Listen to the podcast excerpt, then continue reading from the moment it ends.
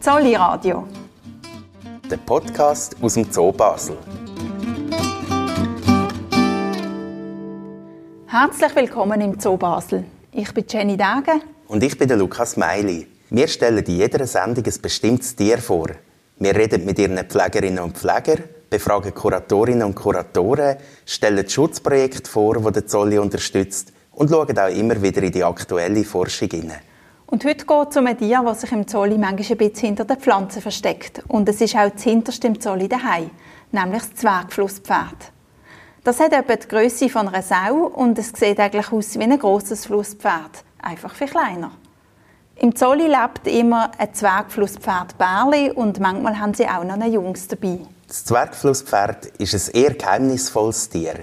So gern wie es sich im Zoo versteckt, so gern versteckt sich es auch in freier Wildbahn. Auch in Westafrika, wo es daheim ist, bekommt man es fast nie zu sehen.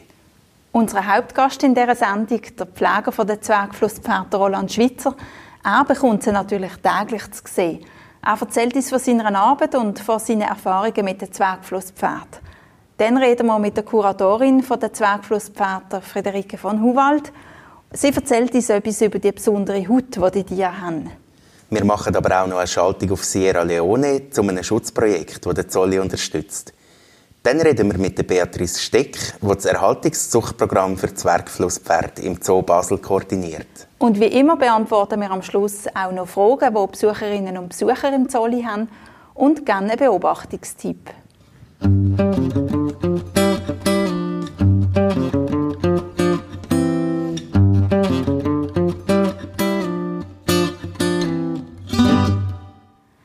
Uns am Tisch ist Roland Schwitzer. Er arbeitet seit über 20 Jahren im Zolli und ist der Revierleiter bei den Nashörnern und eben bei den Zwergflusspferden. Roland Schwitzer, wo wir im Zolli umgegangen sind und die Leute nach dem Zwergflusspferd gefragt haben, haben wir gemerkt, dass viele das Tier gar nicht so genau kennen. Können Sie uns sagen, wie leben die Tiere hier im Zolli? Also die Tiere leben ja in der, in der freien Natur, im Dschungel, im Urwald. Und bei uns möchten wir eigentlich das so vermitteln, wie es der Urwald ist. Wegen dem gibt es auch sehr viele Besucher, die sagen, oh, ich habe das Zwergflusspferd gar noch nie gesehen. Man muss halt ein bisschen schauen, weil die Anlage ist wirklich so eingerichtet, dass es den Dschungel darstellen mit einem Haufen so Versteck, mit so Nischen, wo die Flusspferde drumherum laufen sie können verstecken, verkriechen. Und wegen dem sieht man sie halt einfach auch nicht so gut. Können Sie uns beschreiben, wenn Sie so am Morgen hier in Zolli kommen, wie läuft so Ihr Tag ab, jetzt bei den Zwergflusspferden? Also bei der Zwerg, zu den Zwergflusspferden komme ich in der Regel erst so nach der 9, weil vorher mache ich die Nashörner. Und dann bei den Zwergflusspferden gehst du zuerst mal schauen, wie, wie sind sie, wie ist ihr Befinden, sind sie krank, hinken sie oder einfach, wie ist das Gesundheitsbefinden von ihnen, schaust sie an und dann äh, tust du sie in ein, in ein, in ein separates Cake hinternehmen, damit du die Anlage putzen kannst. Oder? Dann müssen wir die Anlage putzen und füttern und dann kommen sie wieder auf die Anlage. Wie können denn Sie sich dorthin bewegen? Sie haben gesagt, eben, dass Sie sie zum Teil abtrennen. Wie müssen wir uns das vorstellen? Gehen Sie da rein und, und scheuchen Sie nicht über oder, oder ist das immer ohne Kontakt? Ja, das ist natürlich ohne Kontakt, ja. Also wir haben, die Anlage ist so gemacht, dass man es mit Schieben abtrennen und so. Und dann äh, kann man rufen. Mit Würfeln reagieren sie in der Regel sehr gut. Das ist so ein Leckerbissen. Und äh, wenn, ich, wenn ich sie rief mit Würfeln, dann kommen sie, dann kann ich sie mit Schieben dann abtrennen. Und so kann ich dann äh, sie verschieben eigentlich. Können Sie zwischendurch einmal eins anlängen oder geht das gar nicht?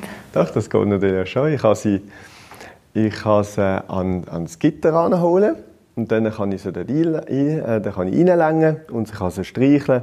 Und der Napoleon, der liebt das irrsinnig. Also wenn ich den anfange zu verkrebeln, so am Hals oder hinter den Ohren, dann fängt er so richtig an, die Augen zu machen, dann fängt er an zu geniessen, und dann lässt er den Kopf ein bisschen so hängen, wie wenn er jetzt gleich umkehren und schlafen und dann musst du wieder mit ihm reden, dass er wieder ein bisschen da ist. Und der hat das wirklich mega gut an.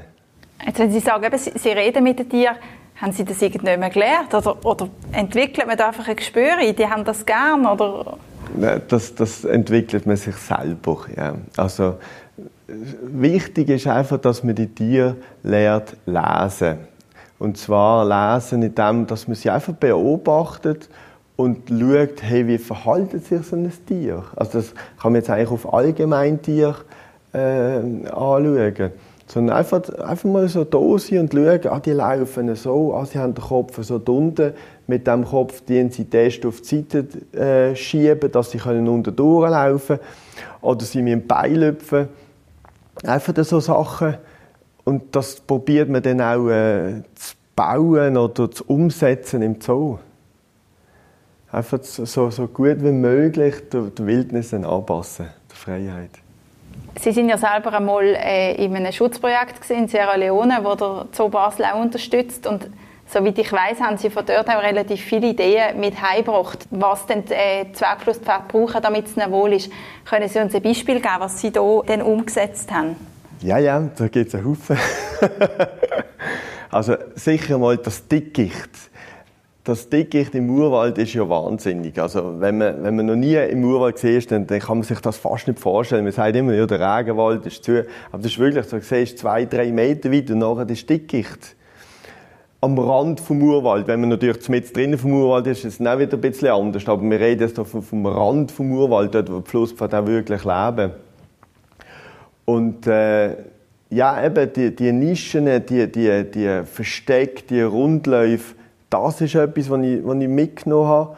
Und was ich auch mitgenommen habe, ist, äh, dass die Tiere, oder das ist eigentlich auch nicht so bewusst, aber die Tiere im Urwald, da liegen Äste um, da liegen Bäume um, da Stämme um, die Tiere müssen drüber laufen oder einen neuen Weg suchen.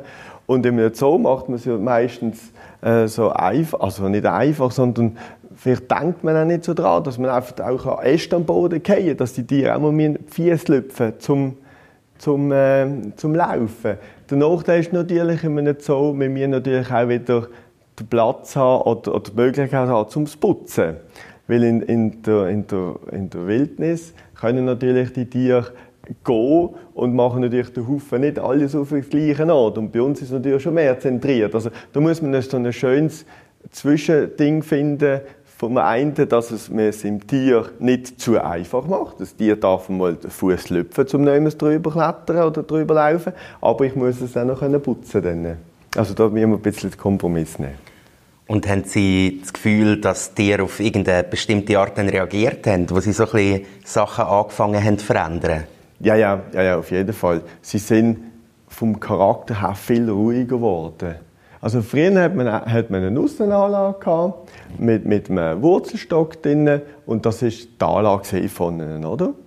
Und, äh, und heute, eben wie gesagt, mit diesen, mit diesen vielen Rundläufen, mit diesen Bambusstöcken, die wir gepflanzt haben, mit den Ästen, die am Boden sind, ist die wirklich viel ruhiger geworden. Es ist ausgeglichener geworden. Also das hat man wirklich gemerkt. Ja. Eben, Sie haben gesagt, dass äh, das Zwergflusspferd eigentlich sehr, sehr scheuche Tiere sind, auch wo Sie selber in Sierra Leone waren. Haben, haben Sie mal eins gesehen?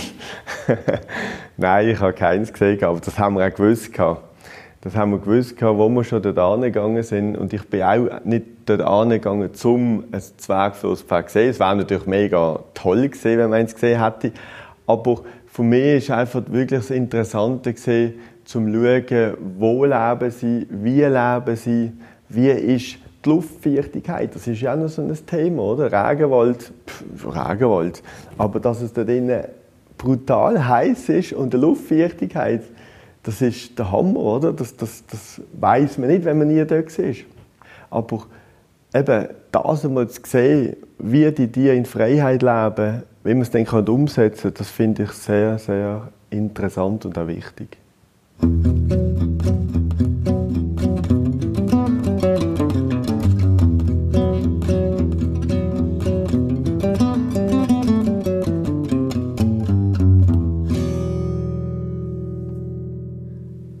Roland Schwitzer hat gerade erwähnt, wie unglaublich heiß und feucht es im Regenwald ist, wo Zwergflusspferde leben. Sie genießen es darum auch besonders, wenn es hier zu Basel mal richtig warm ist und die Sonne scheint. Damit sie sich aber nicht verbrennen, wenn sie an der Sonne liegen, haben Zwergflusspferde ganz eine besondere Haut, die wie eine Art Sonnencreme produziert. Das hat uns die Kuratorin von der Zwergflusspferd, Friederike von Huwald, erzählt. Sie ist als Kuratorin die wissenschaftliche Kompetenz im Zolli, wenn es um die Haltung und um die Biologie der Zwergflusspferde geht. Und sie ist ganz begeistert von der Art und Weise, wie Zwergflusspferde laufend ihre eigene Sonnencreme produzieren. Die Haut bei den Zwergflusspferden oder Flusspferden ist wirklich extrem speziell und die Haut besteht ja aus einer Oberhaut und dann wird ja gefolgt von der Dermis, der Lederhaut und dann kommt die Unterhaut. Und bei vielen Tieren ist die Oberhaut, das sind ja dann, wo die Hautschuppen sind und das verfaunte ist, sehr, sehr dick. Beispielsweise beim Nashorn. Und das beim Zwergflusspferd überhaupt nicht. Und dann folgt die Lederhaut und die ist total speziell beim Zwergflusspferd. Normalerweise findet man äh, in so einer, Unter-, äh, in der Lederhaut äh, Talgdrüsen, Schweißdrüsen und die gibt es beim Zwergflusspferd gar nicht. Sondern die haben ganz spezielle Drüsen und diese Drüsen haben dann einen Kanal, der ist ziemlich groß, der geht dann eben auf die Haut drauf. Und dort kommt eine ja, sehr visköse, durchsichtige Flüssigkeit, das muss man sich vorstellen wie so ein Gel.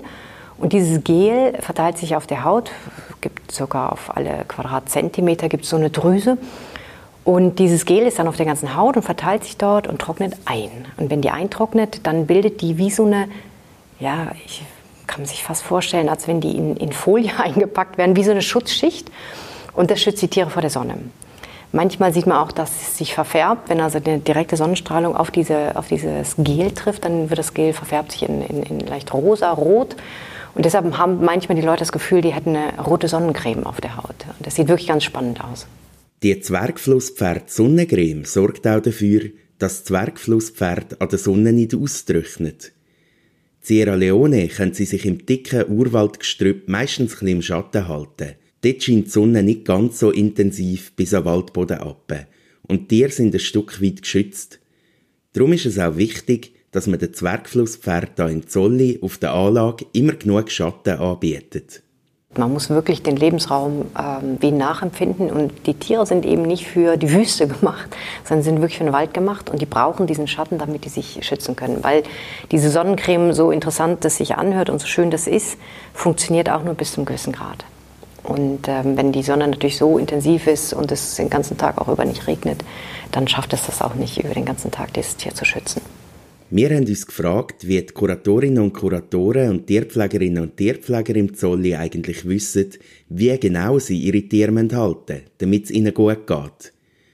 Die Friederike von Huwald sagt, das sei einerseits mit der jahrelangen Erfahrung zu tun, die der Zolli in der Haltung von Zwergflusspferd hat. Immerhin gibt es die hier schon seit 1928. Also vieles von dem ist natürlich die Geschichte, wie, man, wie lange man Tiere hält und welche Erfahrungen man gemacht hat innerhalb des eigenen Zoos. Dann ist es natürlich so, dass man sich sehr viel austauscht, auch mit anderen Zoos, was die für Schwierigkeiten haben oder wie die es machen oder wie die ihre Anlagen bauen.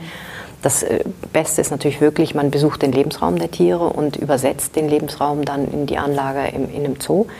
Und der andere Punkt ist aber auch ganz, ganz wichtig, das ist das, was der Schweizer vorhin sagte, dass man die Tiere wirklich beobachtet und dass man sich Zeit nimmt, dass man sie auch mal anlangt und schaut, ist die Haut in Ordnung, gibt es da Veränderungen, funktioniert alles. Also dieser tägliche Check, Kontrolle, das ist bei allen unseren Tieren einfach sehr, sehr wichtige Aufgabe vom Tierpfleger. Der tägliche Check erklärt auch, warum Tierpflegerinnen und Tierpfleger im Zolli Tiere anlängen dürfen. Oder manchmal sogar sollen anlängen. Das ist ja etwas, was für Besucherinnen und Besucher bei den meisten Tieren nicht erlaubt ist. Aber für Zollifachleute ist es zwischendurch eben wichtig. Das ist natürlich im Zoo allgemein wichtig, dass die Tiere, die von den Tierpflegern betreut werden, ein enormes Vertrauen zum Tierpfleger bekommen. Und das erreicht man eigentlich nur, indem man Zeit mit den Tieren verbringt, dass man auch in ihrer Nähe ist. Und irgendwann darf man auch ein Tier mal anfassen und vielleicht sogar streicheln, wenn, wenn ein sehr gutes Vertrauen ist. Und das hat natürlich für uns den Vorteil, dass die Tierpfleger dann die Gesundheit der Tiere sehr schön kontrollieren können. Also die können jetzt im Fall beim Zerkluspferd schauen, ob die Haut in Ordnung ist, ob sie zu trocken ist oder nicht und ähm, ob Verletzungen da sind. Das ist der eine Punkt. Der andere Punkt ist, man kann auch ähm, dieses Vertrauen nutzen, um irgendwelche medizinischen Abklärungen zu machen. So konnten wir zum Beispiel bei dem weiblichen Tier einen Ultraschall machen, als sie trächtig war. Und das ist wahnsinnig spannend gewesen. Das ist das erste Mal, dass wir wirklich im Ultraschall den, äh, das junge Tier gesehen haben, ein Embryo gesehen haben und die Entwicklung von diesem Embryo nachvollziehen konnten, während sie einfach da stand, ein paar Möhrchen gefuttert hat und der Tierpfleger sie gestreichelt hat.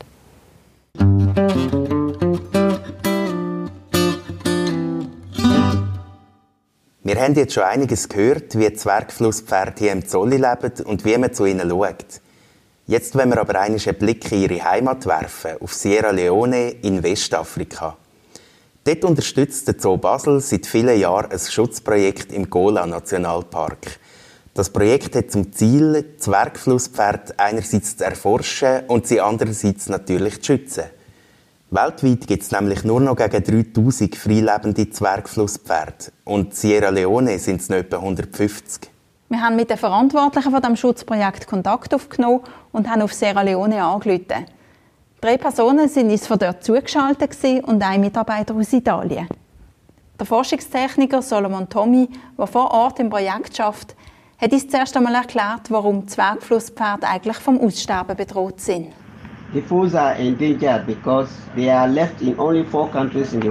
Zwergflusspferde sind gefährdet, weil es sie nur noch in vier Ländern auf der Welt gibt.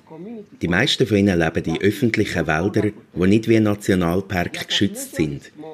Der Bestand an Zwergflusspferden ist klein und ist stark unter Druck, weil die Wälder abgeholzt werden und Landwirtschaft betrieben wird. Und sie werden natürlich auch von Wilderer gejagt und als sogenanntes Bushmeat gegessen. Wenn sie nicht mit aller Kraft geschützt werden, könnten sie bald ganz aussterben.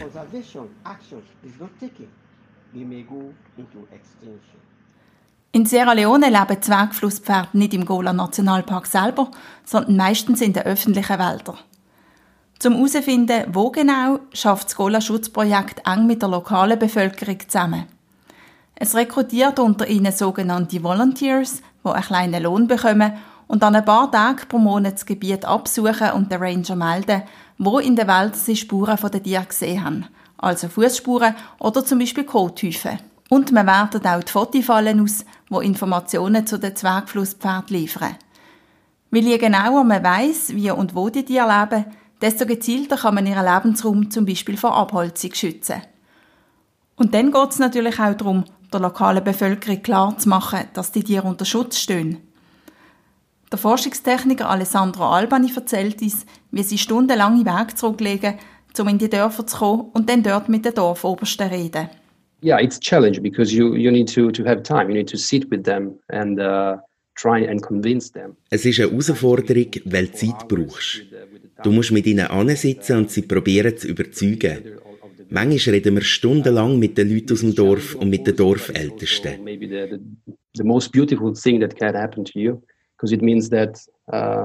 Es ist eine Herausforderung, aber auch das Schönste, was dir passieren kann. Weil es bedeutet auch, dass sie dann verstehen, wie wichtig ihre Wälder sind und wie wichtig dass es ist, dass sie dazu beitragen, die Wälder und ihre Tiere zu schützen. Um ihre Message bei den Leuten anzubringen, gehen sie in Schulen und sie setzen zum Teil auch auf recht unkonventionelle Methoden.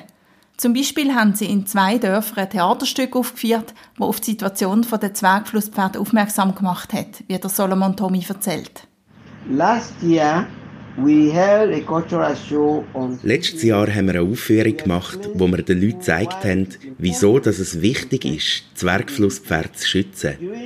Und die Theatergruppe hat auch gezeigt, dass das Gesetz alle bestraft, die ein Zwergflusspferd tötet.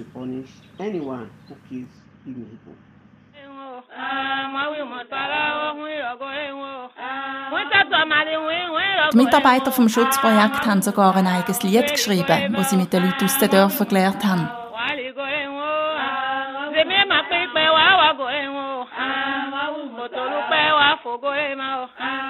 In dem Lied heißt es, dass man Zwergflusspferd nicht töten darf.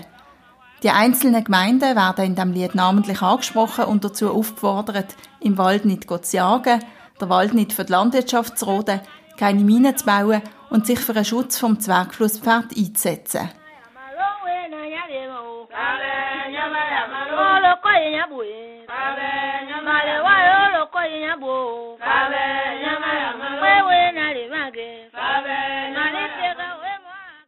Damit die Arbeit vor Ort gemacht werden kann, ist das Projekt auf finanzielle Unterstützung angewiesen. Mit dem Geld, das der Zoll jeweils gibt, können die Verantwortlichen, zum Beispiel den Freiwilligen, die im Projekt mitschaffen, einen kleinen Lohn zahlen. Das macht viel aus, weil so sieht die Lokalbevölkerung viel interessierter daran, mit dem Schutzprojekt zusammenzuarbeiten und das Wissen auch in ihre Gemeinden zu tragen. Bei der Aufklärungsarbeit in der Gemeinde setzt das Projekt besonders auf die junge Generation und hofft, dass die ein anderes Bewusstsein für den Artenschutz entwickelt.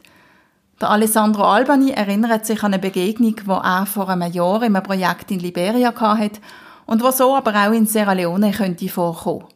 I mean, um, they're considering animals like bushmeat. I remember when I was in Liberia last year. Sie sehen Tiere vor allem als Fleisch. Ich weiß noch, als ich letztes Jahr in Liberia war. Dort habe ich ein kleines Kind gesehen, das mit einem Pangolin in der Hand, das ist ein spezielles Schuppentier, ins Dorf zurückgekommen ist. Ich bin mit dem Kind angesessen und habe gefragt, ob es weiss, was das für ein Tier ist. Es hat mir geantwortet, das ist Fleisch. In so einer Situation ist es natürlich schwierig, einem sechsjährigen Kind zu erklären, warum das Tier so wertvoll ist und dass es unter Schutz steht.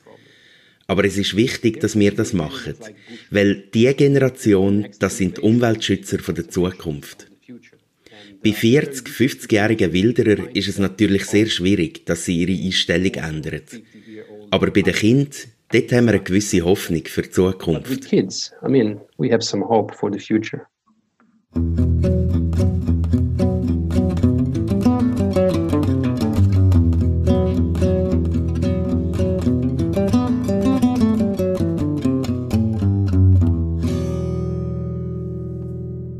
Roland Schweizer, wir haben jetzt gehört, wie das läuft in Sierra Leone und wir haben vorher schon gehört, Sie sind selber auch dort gewesen. Wann war denn das? Gewesen? Das war im 2017, als ich dort war. Und wie ist es dazu gekommen, dass Sie dort angegangen sind? Der Zoo Basel tut ja eben das, das Projekt dort unterstützen im Gola Nationalpark. Und äh, seinerzeit hat dort äh, Frau Hillers geschafft. Und sie ist im ich meinte, im 16 ist sie bei uns und hat ihr Projekt vorgestellt, die Direktion und auch äh, uns äh, Mitarbeiter. Und dann bin ich mit ihr so ins Gespräch gekommen und habe sie mal eingeladen, zu mir hinterher zu den Zwergflusspferden. Dann habe ich ihr dort alles so gezeigt und so. Und haben es gut können miteinander. Und dann habe ich so zu ihr gesagt, es wäre schon mega toll, die mal zu besuchen. Einfach, um mal die Flusspferde zu sehen, wie sie, wie sie leben. Und er hat gesagt, ja, kein Problem, kommst vorbei. Und dann so, okay, Sierra Leone ist ja nicht gerade das Nächste, oder? Westafrika. Und dann haben wir es dann wirklich stand gekriegt, dass wir dann im Oktober 2017 sind wir dann zu ihr gegangen und haben sie dann können besuchen und sie dann uns wirklich ähm, das, das äh, Projekt gezeigt. Äh, wir sind Orte anschauen, wo sie äh, arbeiten dort, vor allem eben mit der Bevölkerung. Und äh, ja, das war mega, mega spannend. Gewesen. Mögen Sie sich an etwas erinnern, was Sie besonders fasziniert hat dort? Ja, also es gibt zwei Sachen, die mich besonders faszinieren. Erstens, wo wir die Spuren gesehen haben von den Zwergflusspferden. Wir haben Code gefunden von ihnen und wir haben gefunden, was sie hauptsächlich fressen. Das hat uns äh, äh, ein Vierer vor Ort hat uns das, äh, das gezeigt und das ist natürlich schon das Highlight gesehen, oder? So ein so eine Codehaufen dort von einem, von einem äh, Zwergspferd ist natürlich halbe Film da, glaube oder? Und, äh, und das andere ist natürlich auch mega eindrücklich gewesen. Wir sind zu, zu einheimischen Dörfern gegangen, also zu einheimischen Leuten, wo, wo du hast müssen, acht Stunden laufen, bis du da bist, wo keine Strasse haben also die sind wirklich, haben wir eigentlich fast, haben wir durch den Nationalpark durch auf die andere Seite. Die Dörfer, die sind ja nicht im Nationalpark innen, die sind ja gerade außen dran. Und dort haben sie äh, ein, ein Fest gemacht zum Wohle des Zwergflusspferdes und, äh, und haben es dann gerade so gelegt, wo wir da gekommen sind. Also das ist dann gerade so eine ein mega Empfang dort und dann haben sie da ein Zwergflusspferd-Kostüm äh, bastelt und haben dann da so umgetanzt mit, mit einem Urwaldmensch noch, wo, dort mit, äh, mit Äst verkleidet war. Und so haben sie zusammen einen Tanz gemacht und nachher hat es noch, was dort sehr groß ist, ist Fußballspielen. Dann haben wir dort noch einen Fußballmatch gemacht, äh, das Gola-Team äh, gegen die Einheimischen und ich habe dann dort noch mitschütten, aber so nach, nach acht Stunden Laufen nachher noch schütten, also, da bin ich total kaputt gewesen. Aber das ist schon, also das Dorf dort ist schon mega eindrücklich gewesen, weil eben, dort, dort eben kein Auto, nichts, oder? Kinder haben noch nie ein Wissen gesehen. Also das ist schon sehr eindrücklich gewesen. Mhm. Zwergflusspferde sind ja stark gefährdet. In Liberia gibt es vielleicht noch um die 3000 und in Sierra Leone schätzt man vielleicht noch 150 Exemplare. Hat es Ihnen irgendwie auch eine gewisse Hoffnung gemacht, dann vor Ort das Schutzprojekt zu sehen und irgendwie zu sehen, da, da läuft etwas, da geht etwas? Ja, sicher, ja. Also sie bemühen sich sehr, die Leute dort, die, die in diesem Projekt arbeiten. Oder es ist ja so, dass die Leute ja nicht unbedingt das Zwergflusspferd schützen, sondern das Projekt das ist ja hauptsächlich da zum, äh, zum Bevölkerung, die um den Nationalpark herum sind, die eigentlich mit diesen Zwergflusspferden leben, dass sie die dann eigentlich darauf aufmerksam machen, hey, das sind, das sind äh, seltene Tiere, die durch die äh, schützen, also die sie in Silo, äh, ja, das ist eigentlich das Hauptding für sie für, für, für so ein Schutzprojekt den Leuten klar zu machen, hey, die das bewahren, was man hier noch hat. Wir haben es gerade gehört, es ist sehr wichtig in den Ländern, wo Zwergflusspferde noch in freier Wildbahn leben, die vor der Ausrottung zu schützen. Darum ist es natürlich auch nicht legitim, Zwergflusspferde in freier Wildbahn zu fangen und sie in Zoos zu bringen. So wie das in der ersten Hälfte des 20. Jahrhunderts noch gang und gäbe war. Umso wichtiger ist es, dass man die Tiere, die in den Zoos leben, nachzüchten kann. Damit es dabei keine Inzucht gibt, braucht es eine gewisse Koordination. Sprich, es muss geregelt werden, welches Tier in welchen Zoo geht und mit wem Nachwuchs hat. Bei dieser Koordination spielt der Zoo Basel eine wichtige Rolle, weil im Zolli ist quasi die europäische Partnervermittlung für Zwergflusspferde angesiedelt. Wir sind bei der Beatrice Steck, die die Partnervermittlung vom Zolli aussteuert, vorbeischauen.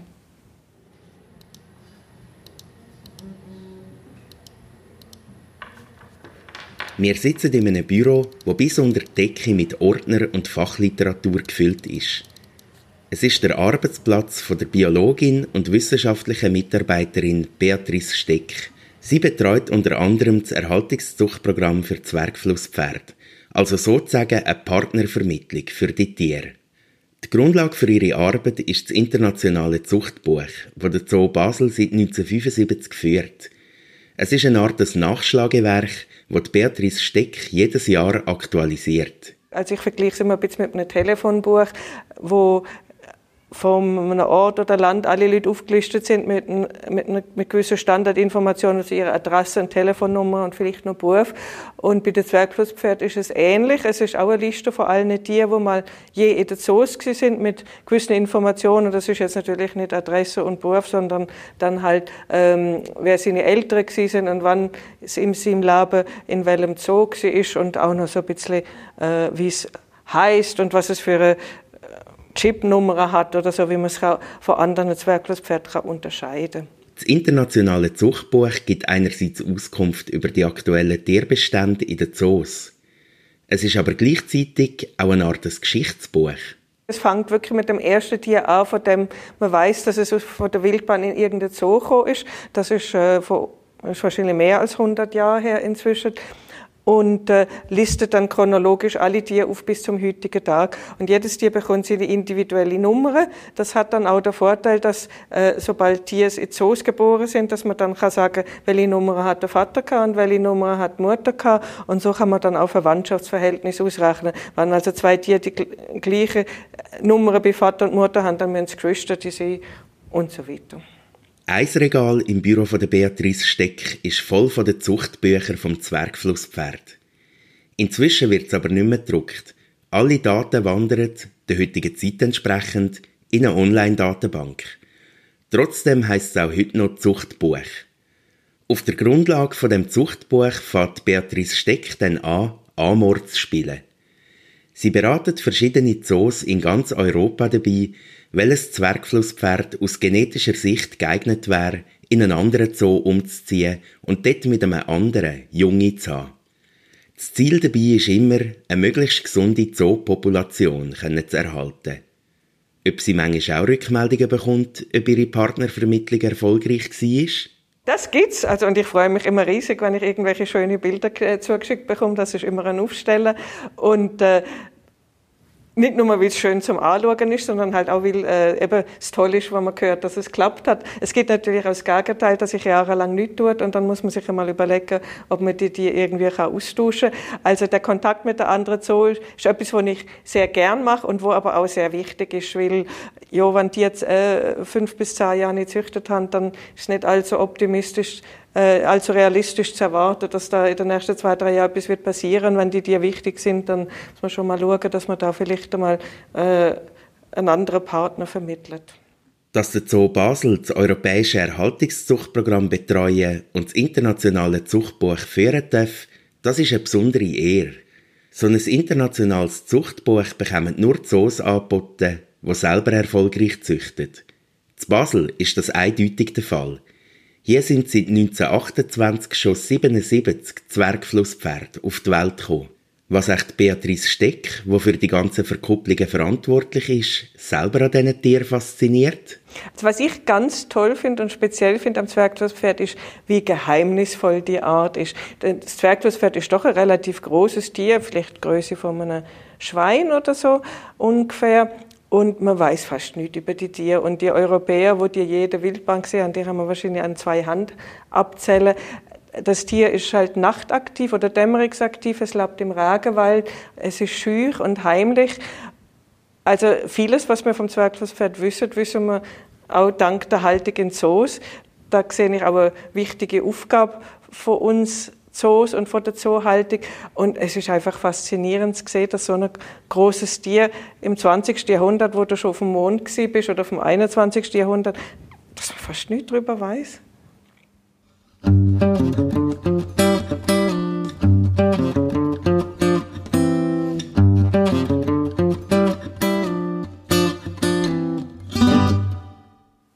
Roland Schweizer, was ist denn für Sie, die ja jeden Tag mit diesen Tieren zu tun haben, das Faszinierende an ihnen? Da gibt es so viel. Da gibt es wirklich so viele Sachen. Ich finde es einfach irrsinnig, dass so ein 200 Kiloiges Tier sich so gut kann verstecken kann, dass man es fast nicht sieht. Also, das kann jetzt hinter einem, auch jetzt bei uns, hinter einem Bambusstrauch sein. Wenn du nicht genau anschaust, siehst du es nicht. Obwohl sie dir ja eigentlich schwarz sind oder so Anthrazit, das verschwindet so gut mit, mit dem Licht, mit, mit der Dunkelheit, mit dem Schatten. Das finde ich der Hammer.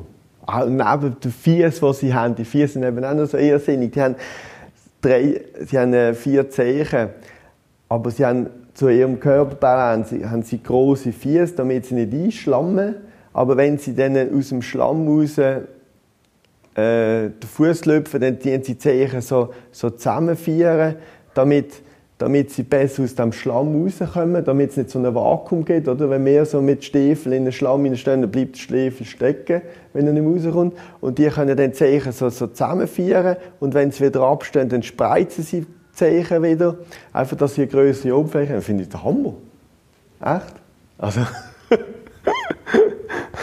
Aber das ist nur zwei Teil. Wir sind ja für die Sendung durch den Zoo gelaufen und haben bei Besucherinnen und Besuchern Fragen zum Zwergflusspferd gesammelt. Da ist einiges zusammengekommen. Die Fragen lassen wir jetzt von der Friederike von Huwald und dem Roland Schweitzer beantworten. Ist das Zwergflusspferd Zwergflusspferd, weil es so klein geboren worden ist und alle seine Brüder, Schwestern, Mami, Papi, Großpapi und so weiter sind alle Zwerge? Oder ist das eigentlich ein normales Flusspferd, das einfach so klein ist und dann er halt klein ist. Also die Zwergflusspferde sind eine eigene Art. Die sind wirklich so klein im Verhältnis zu den großen. Ähm, das ist der eine Unterschied, natürlich absolut die Größe. Dann, wenn man die aber genauer anschaut, dann haben die auch einen anderen Hals und die Augen beim Zwergflusspferd sind zum Beispiel viel mehr an der Seite. Und bei den Großen sind sie oben und haben noch so eine Veränderung.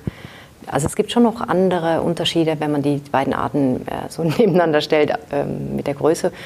Der wichtigste Unterschied ist vielleicht auch der Lebensraum. Also die Zwergflusspferde leben wirklich im Regenwald und die Großen leben wirklich an Flussufern in der Savanne. Ähm, wenn ja und was sie für Feinde haben? Das ist eine ganz gute Frage. Ähm, wenn man sich überlegt, was Zwergflusspferde für Feinde haben, dann sind das nicht besonders viele, aber auch dort gibt es den Leopard. Und der Leopard hat einfach irrsinnige Zähne. Und was der einfach macht, also einfach, der ist ein Jäger vom Baum. Also die klettern immer auf Bäume und springen dann der Beute in den Nacken. Die Zwergflusspferde haben eine dicke Haut an sich, aber die sind am Hals, ähm, ist die Haut wesentlich dünner als zum Beispiel am, am Rücken oder an der Seite vom Tier. Und die Leoparden sind sehr schwere Tiere. Also die können durchaus so ein Tier zum Fall bringen, beziehungsweise sich so drauf werfen, dass sie so ein Zwergflusspferd töten können. Ansonsten ist es eher der Mensch, der wirklich der Feind vom Zwergflusspferd ist, weil er den Lebensraum immer mehr kaputt macht. Zwergflusspferd, das ist das, was wir ganz am Anfang gesehen haben, gell? Ähm, wie alt werden die? Das wäre noch spannend. Und ob das, was man jetzt hier sieht im Zoo, ob das so ein ausgewachsenes ist oder ob es noch grösser werden. Also die Zwergflusspferde, die können zwischen 30 und 40 Jahre alt werden. Die ähm, großen Flusspferde können sogar noch einen Tacken älter werden, vor allem in Zoos, wo alles immer für sie gemacht wird, damit sie in Frieden alt werden können. Und die kleinen Zwergflusspferde auf der Anlage hinten im Sautergarten, die haben Originalgröße, aber im Moment haben wir noch ein Jungtier dabei. Das geht bald in einen anderen Zoo und das ist natürlich noch nicht ausgewachsen. ja, sonst, was es ist. Was ein Zwergflusspferd frisst, also in der, in, der, in der Wildnis oder in der freien Wildbahn fressen sie so, so Bodendecker. Es sieht fast aus wie Efeu. Ich glaube nicht, dass es Efeu ist, ich bin kein Botaniker, aber es sieht etwas so aus, es sind so Bodendecker und das fressen sie. Aber sie tun nicht so alles abgrasen, also oder, oder abmähen, die Bodendeckel, sondern sie nehmen so einzelne Pflänzchen daraus rausnehmen und laufen dann viel beim, beim, beim Fressen. Bei uns kriegen sie im Sommer Gras, aber auch dort lieben sie mehr das feine Gras oder, oder Blättchen, die am Gras ist, die groben Stängel, haben sie nicht so gern. Und im Winter, wenn wir kein Gras kriegen, dann bekommen sie Emt. Emt ist äh, der zweite oder mehrere der folgende Schnitt vom, vom Heu. Das Heu ist einfach viel gröber und das haben sie aber auch nicht gern, das lassen sie wirklich liegen. Und das Emt ist viel feiner und das, das kriegen sie dann. Neben dazu kriegen sie noch, noch Pellets. Das sind äh, Würfel mit äh, Mineralstoff und Vitaminen drin. Und dann auch im Winter oder einfach dann, wenn das Gras fertig ist, bekommen sie dann auch wieder äh, Riebli, Randen und Fenkel. Einfach nicht in grossen Mengen, sondern einfach so als, als Leckerbissen. Das klingt nach einem ausgewogenen Speisplan. genau. Und zwischendurch einmal eine Wassermelone. Ja, ja aber, aber eher selten, weil das ist natürlich Zuckerhaltung und Zuckerhaltung von so Tieren ist natürlich nicht so gut, wie für uns Schocke nicht so gut ist. Aber äh, ja. Die grossen Flusspferde riefen doch so lustig. Machen Aha. das die Kleinen auch? Wir haben, glaube ich, sogar eine Aufnahme von dem. Das spielen wir jetzt mal ein.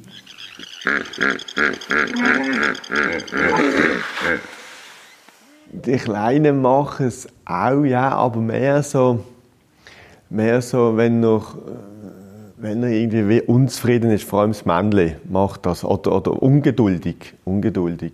Wenn, wenn er weiß, es geht jetzt ins Futter oder so, dann äh, kann er auch so riefen. Was sie aber auch machen, ist so grummeln, so